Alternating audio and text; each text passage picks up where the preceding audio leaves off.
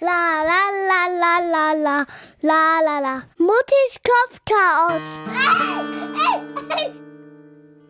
Hallo, einen wunderschönen guten Tag. Ich freue mich sehr, dass du diese Seite entdeckt hast. Und hiermit eröffne ich meinen Podcast Muttis Kopfchaos. Ja, ähm, damit ist eigentlich auch schon gesagt, worum es geht. Also, ich bin Mutti von einem vierjährigen Kind und einem zehnmonatigen Baby und ich möchte von dem Chaos in meinem Kopf berichten. Ja, wenn jetzt direkt äh, einige Augen rollen und sich Mundwinkel nach unten ziehen, äh, klar, ich bin natürlich auch Frau und ähm, ich bin auch Freundin, ich habe Träume, Ideen, ich habe Talente, einen Werdegang, berufliche Ziele, einen akademischen Laufweg, Hobbys und Lieblingsbands. Ich bin natürlich viel mehr als nur Mutti. Aber ganz ehrlich, ich glaube, diese Info, die ging vor allem raus an alle Menschen, die nicht Eltern sind. Denn äh, ich denke mal, alle Eltern, die das hier hören und mit denen ich das hier auch gerne halt teilen möchte, ähm, ja, wenn die hören, dass ich ein vierjähriges Kind und ein zehnmonatiges Baby habe, dann wissen sie, dass es zwar so ein paar kostbare Momente gibt, ne, in denen die Kleinen mal schlafen oder von anderen betreut werden, und in diesen Momenten, da bin ich alles Mögliche. Aber die meiste Zeit meines Lebens äh, bin ich halt zurzeit einfach nur Mutter und Mutti und Mama und da lässt sich halt auch nichts schön oder wegreden. Ne? Die Kleinen sind halt super mini und fordern permanent Aufmerksamkeit. Äh, oder ich bin halt zu schwach, ne, um hier mal Strukturen zu etablieren, äh, die vielleicht auch mal so ein selbstständiges Spielen fördern. Äh, Quatsch, oder? Also ich meine, wer hat schon ein Baby zu Hause, das dankbar allein spielt und die Eltern ihren Kram machen lässt? Ja, irgendwie ist es ja auch traurig, sich ein Kind zu wünschen, dass man einfach so äh, auf den Boden setzen kann und dann ignorieren. Ich meine, die sind ja auch total süß, die beiden, ne? Die fangen jetzt auch an, miteinander zu spielen und zu kämpfen und ähm, ja.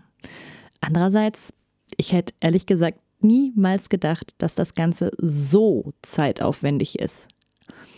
Ja, also wie viele Muttis der Gegenwart habe ich auch, also ne, habe auch ich so Unmengen an Infomaterial gelesen, um mich so mit der Handhabung vertraut zu machen, ne, von diesen neuen Lebensbegleitern, von diesen kleinen pflegebedürftigen Würmchen, diesen äh, süßen Mitbewohnern. Und naja, meistens muss ich aber leider verstehen, dass die Kleinen eigentlich niemals nach Anleitung funktionieren. Ich habe mal irgendwas gelesen und dachte, boah, super, das ist der Megatipp, das probiere ich sofort aus. Das wird mein Leben so erleichtern.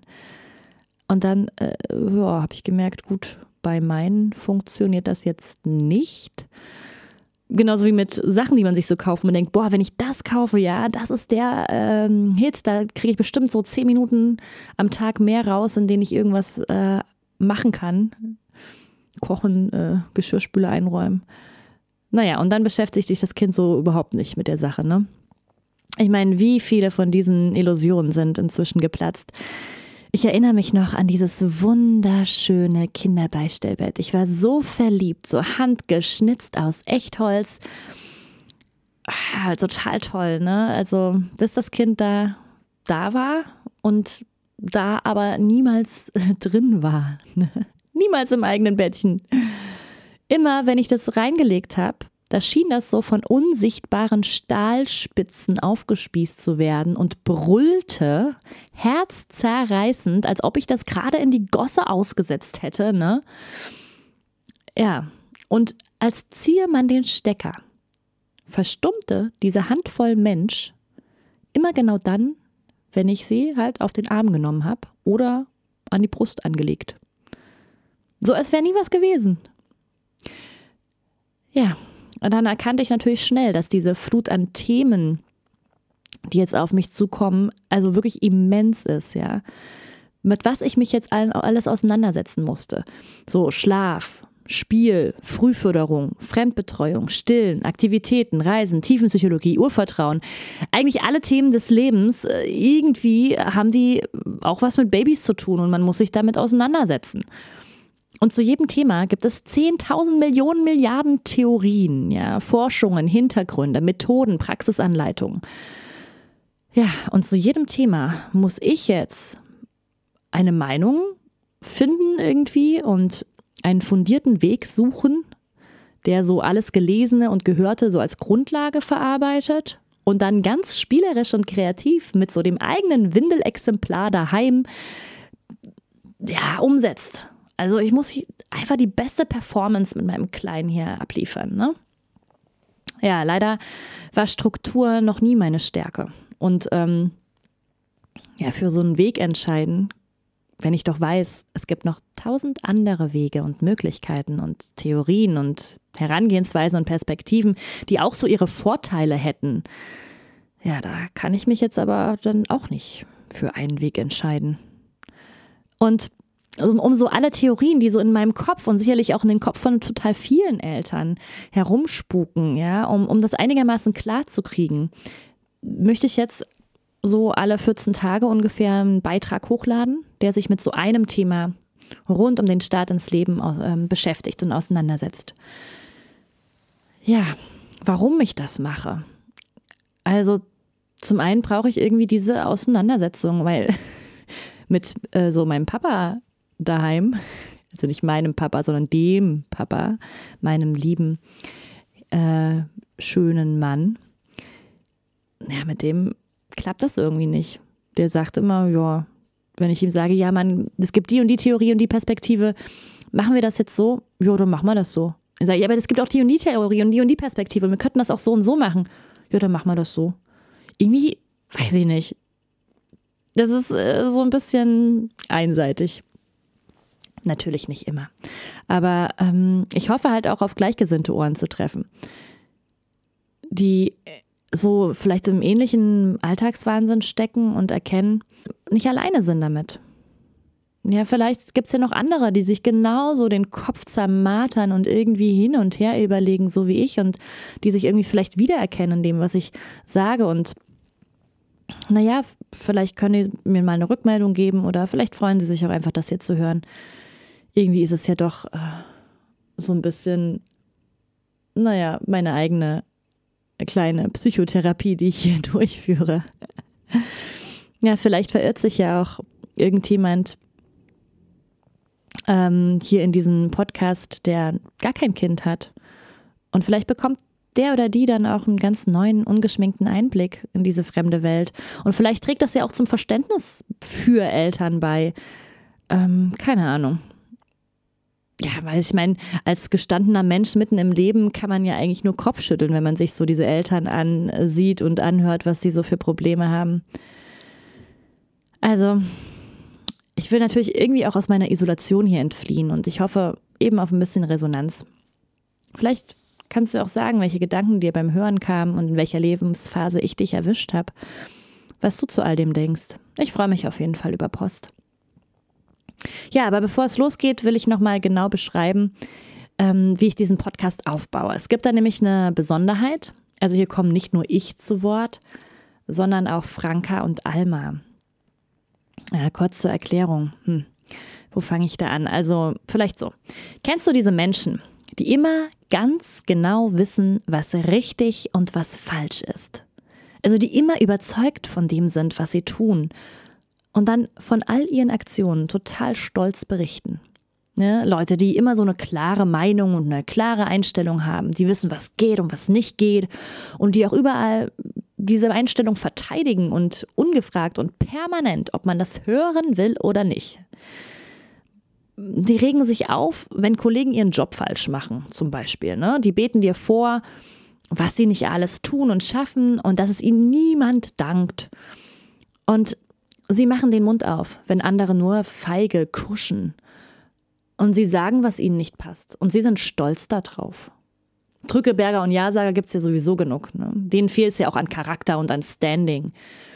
Ja, und wenn diese Menschen dann Kinder kriegen, dann entfalten die erst so ihr richtiges Ausmaß. Ja, Franka und Alma gehören definitiv zu dieser Gattung Mensch. Die wissen nämlich beide ganz genau, wo es lang geht. Ja, und noch weniger als diese Menschen mag ich eigentlich nur mich selbst, wenn ich diesen Menschen gegenüberstehe. Denn ich bin leider so eine, die den Mund nicht aufkriegt.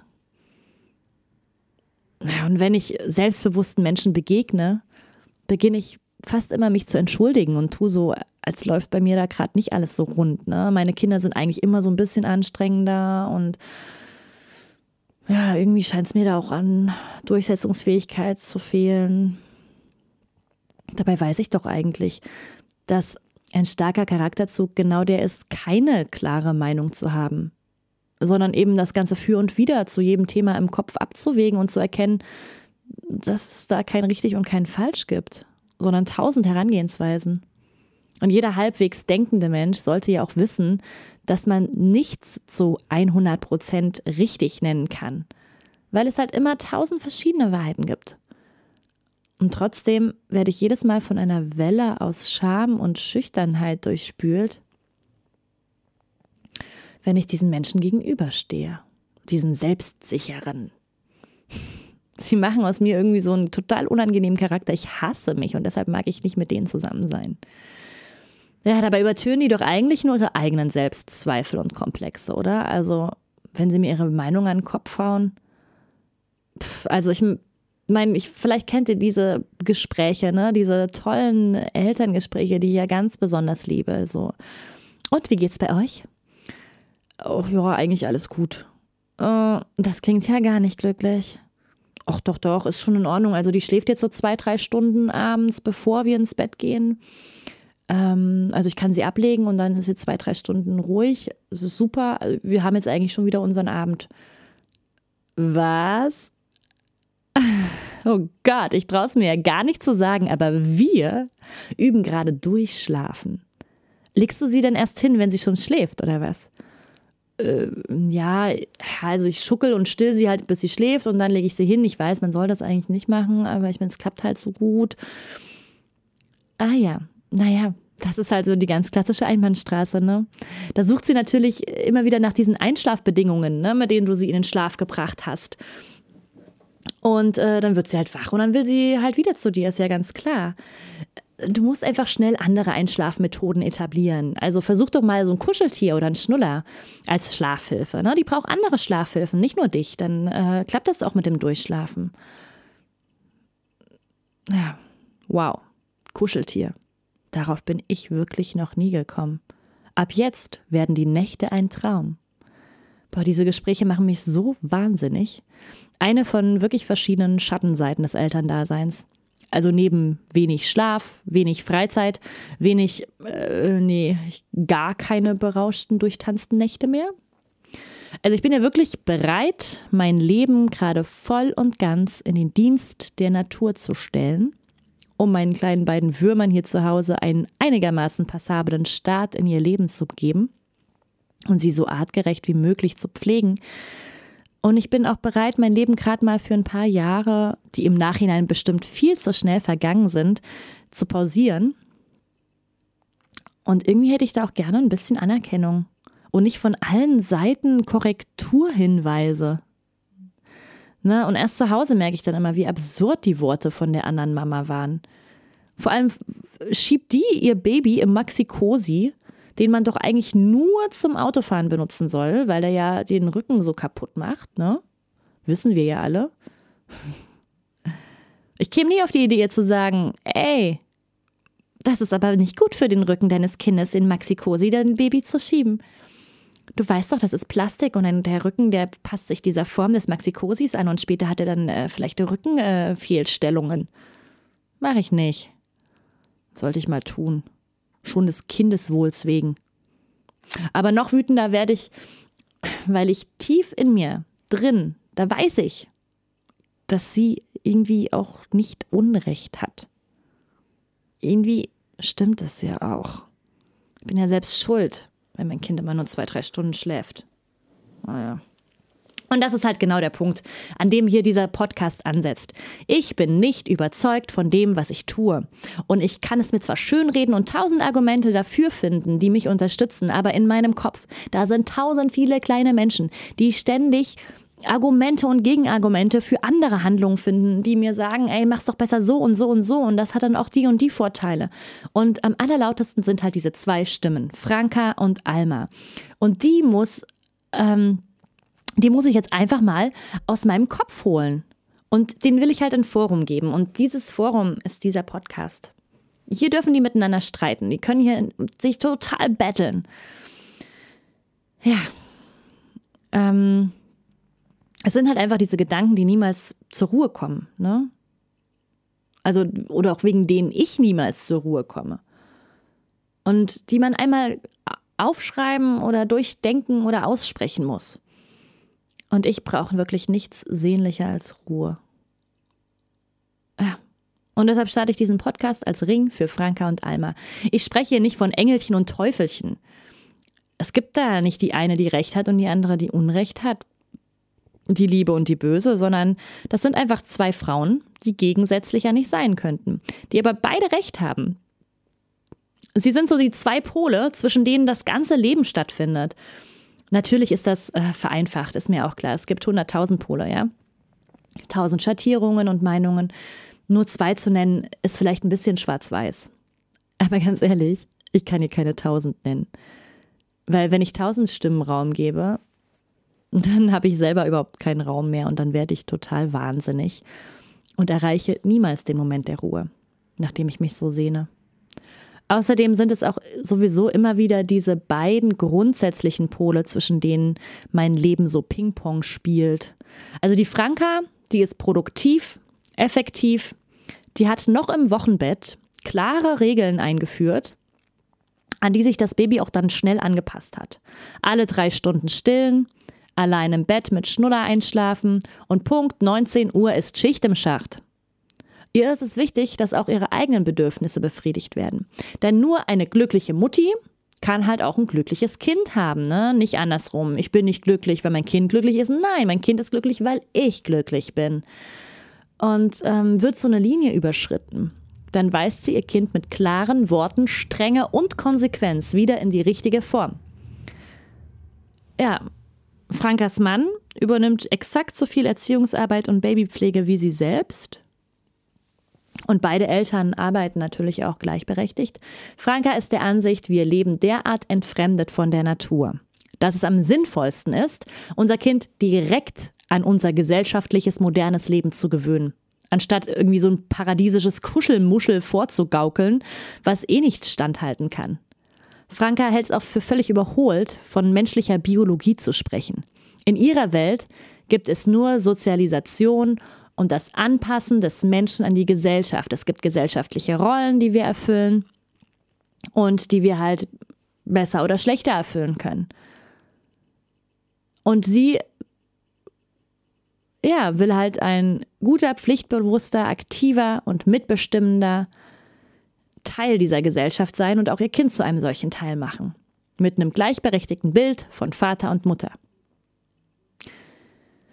Ja, Almas Standpunkt ist so das Gegenteil. Sie sagt, das Leben ist nicht effektiv, deshalb kann man es auch nicht optimieren. Sie versucht so nah wie möglich an der Natur des Menschen zu bleiben.